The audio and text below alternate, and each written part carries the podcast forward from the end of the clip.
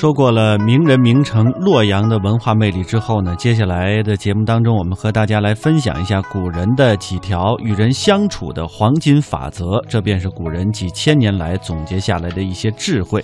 时事变迁，日新月异，在现在网络科技不断发展的过程当中啊，人心日益复杂多变的社会当中，谁也不能够否认，如何与他人相处变得越来越重要了。那么老祖宗留下来的东西，越是值得细细的推敲。看似简单的几句话，实际上啊，蕴藏着极其深刻的道理，也不是任何人轻易就能够做到的。我们就来说说古人的相处之道。在《韩非子·大体》当中有这样一句话：“不吹毛而求小疵。”这就是今天啊我们非常熟悉的成语“不吹毛求疵”。意思是什么呢？就是不要故意去挑剔别人的缺点和毛病。李白曾经说：“人非尧舜，谁能尽善？无一人是完美的。即使是今天举世瞩目的公司总裁，啊，大作家，看似非常完美的人，都会有或多或少的缺点。而在与他人交往的过程当中呢，就要学会这种包容对方的缺点，多看他人的优点。正所谓是公自厚而薄责于人，以大度兼容，则万物兼济。”择其善者而从之，其不善者而改之，在宽容和借鉴当中，不断成就自己的优秀，也不断促进与他人的友善交流。在《礼记·大学篇》当中有“好而知其物，物而知其美”这样的一句话，也就是说，固然不能吹毛求疵，但是对我们喜欢的人，要了解他的缺点；对我们厌恶的人，要看到他的优点。在做人做事中，不要因为自己的喜恶而蒙蔽双眼，遇事不可偏袒，要力求公平公正。是非审之于己，毁誉听之于人。世界上的是是非非，全凭自己去判断。然而在判断中要注意慎思，要注意听取别人的意见，兼听则明，偏听则暗。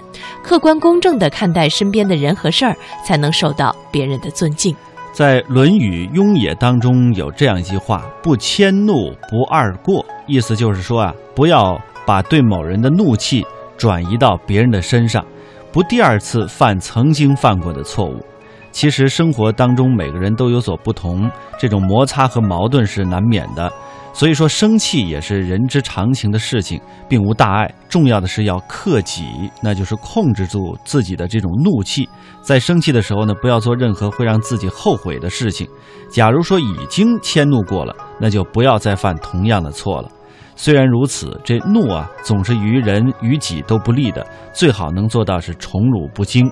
所以佛家也经常说：若其不能欢喜忍受，呃，恶骂之毒。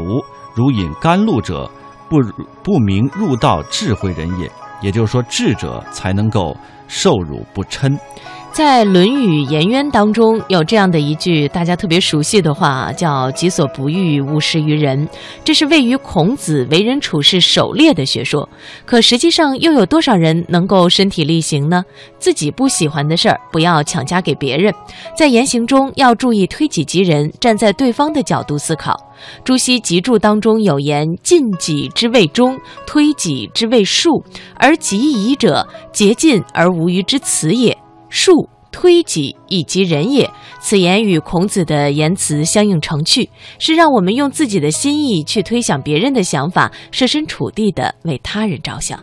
同样也是在《论语》当中，《为政》里有这样一句话，可能朋友们不太熟悉：“临之以庄则敬，孝慈则忠，举善而教不能则劝。”孔子这样告诉人们。对待人们的事情严肃认真，他们对待你呢也就会恭敬起来；孝敬父母、慈爱幼小，他们也会对你用心；提拔好的人才，教育不好的人，他们也会相互勉励。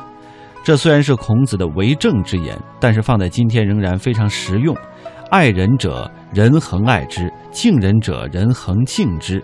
无论是在工作。学习还是生活里，无论是亲人、朋友还是同事、上司，你尊敬他人，他人呢也就会尊敬你；你帮助他人，他人也会把你记在心上。